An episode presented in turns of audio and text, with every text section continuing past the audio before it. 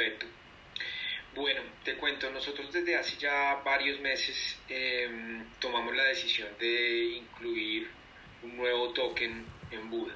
Sí. y tras varios meses, y meses te digo que casi un año de investigación, eh, eh, y un poco de la, de la filosofía que ha tenido Buda frente, frente a este aspecto propio de las criptomonedas, donde, donde vemos que, que la capitalización, la gran capitalización de mercado de las criptomonedas se las lleva Bitcoin y Ether y que debajo pues eh, hay unas diferencias abismales que para efectos de, del costo-beneficio que tiene soportar criptomonedas y sobre todo criptomonedas que, que hagan sentido un poco desde el, desde el uso de, desde el punto de vista mucho más pragmático, que sean innovadoras, revolucionarias, transformadoras, pues efectivamente nosotros vimos eh, en atención también a todas las peticiones de los usuarios que debíamos integrar eh, un, un, un, sistema que permitiera colateralizar eh, las monedas fiduciarias. Okay. Eso entendiendo el fenómeno que está pasando con las criptomonedas a nivel global, ¿no?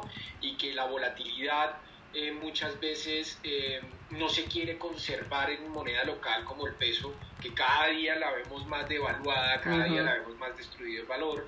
Entonces la gente dice, oiga, pucha, necesito tener un mecanismo que me permita generar eh, sistemas de intercambio transnacionales, que me permita llegar a otras fronteras, que me permita generar el intercambio, o simplemente conservar un valor estable en otra moneda que no sea okay. el peso.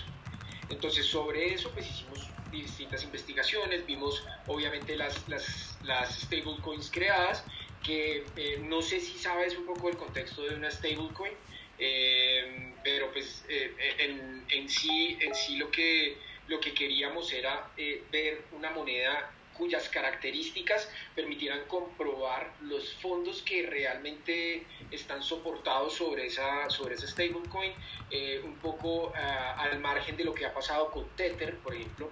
Tether USDT es una criptomoneda que tiene un mayor market cap en el, en el sistema, pero ha sido muy, muy cuestionada desde los vicios legales que han tenido y las diferentes discusiones legales que han tenido, por ejemplo, en Reino Unido y en Estados Unidos, eh, y porque el 70% de los fondos de Tether no han sido comprobados. Okay. Entonces, sobre eso, pues había un cuestionamiento, es decir, pues, pucha, yo veo que el market cap de Tether crece y crece exponencialmente, la gente demanda Tether, eh, pero cuando lo vemos desde el punto de vista estructural, nos genera cierta presión. Okay. Ya, ya nos, nos, volvemos un poquito más conservadores, más goditos, más goditos en ese sentido. Ahí tenemos nuestras contradicciones eh, anarquistas, pero, pero en ese sentido, el, lo que sí quisimos ver eh, fue, oiga, ¿qué stablecoin realmente eh, eh, tiene estos mecanismos que, que, permitan comprobar sus fondos, que permitan validar aspectos propios de auditoría de la stablecoin? Uh -huh. Y llegamos al USDC. USDC es eh, una stablecoin creada por Circle y Coinbase, que son dos empresas reguladas en Estados Unidos. Sí. Los fondos son auditados directamente por empresas las más grandes empresas de auditoría de Estados Unidos. Eh, eh, tiene un market cap mucho más bajo, pero va a tener